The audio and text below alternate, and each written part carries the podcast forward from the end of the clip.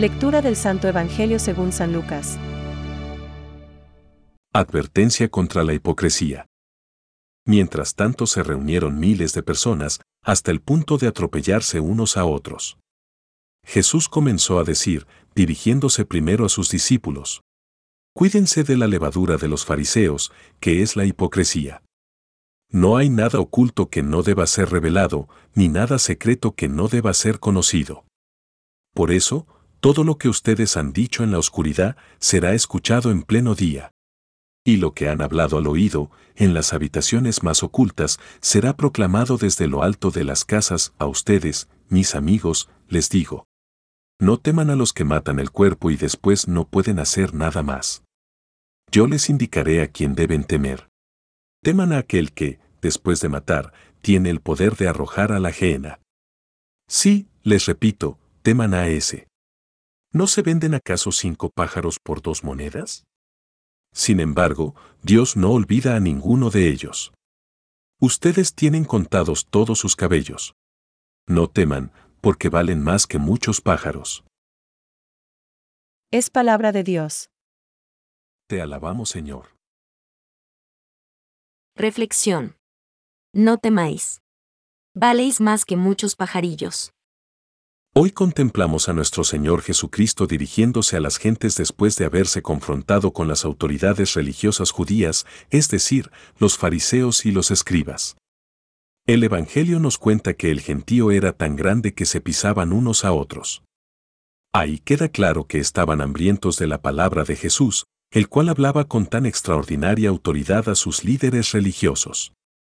Pero San Lucas nos informa que antes de nada, Jesús empezó hablando a sus discípulos diciendo, Guardaos de la levadura de los fariseos, que es la hipocresía. Lucas 12.1. Nuestro Señor desea conducirnos a la práctica de la sinceridad y transparencia, superando la hipocresía con que se manejaban los fariseos y escribas. Puesto que ellos mostraban una actitud externa no conforme con su camino interior de vida. Ellos pretendían ser lo que no eran. Es contra esto sobre lo que Jesucristo nos quiere prevenir en el Evangelio de hoy cuando dice, Nada haya encubierto que no haya de ser descubierto ni oculto que no haya de saberse. Lucas 12:2. Sí, todo va a ser revelado. Por este motivo nosotros debemos luchar por ajustar nuestra vida según lo que profesamos y proclamamos. Obviamente, esto no es fácil. Pero no debemos temer, pues nuestro Dios está atento. Tal como dijo San Juan Pablo II, el amor de Dios no impone cargas que nosotros no podamos llevar. Porque para todo lo que Él nos pida, Él nos proveerá de la ayuda necesaria. Nada ocurre sin que Él lo conozca. Incluso nuestros cabellos están contados. Sí, nosotros tenemos un precio ante Dios. No tengamos miedo, pues su amor no tiene límites. Señor, concédenos la sabiduría para llevar bien nuestra vida hacia las exigencias de nuestra fe, incluso en medio de las dificultades de este mundo. Amén. Pensamientos para el Evangelio de hoy. No temáis a ningún enemigo exterior. Véncete a ti mismo y el mundo está vencido. San Agustín. La coherencia en la vida, entre la fe y el testimonio.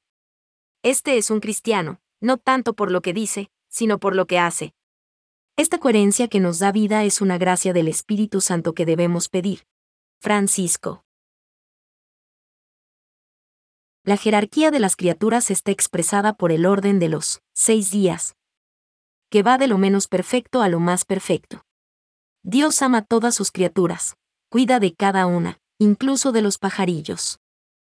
Catecismo de la Iglesia Católica, número 342.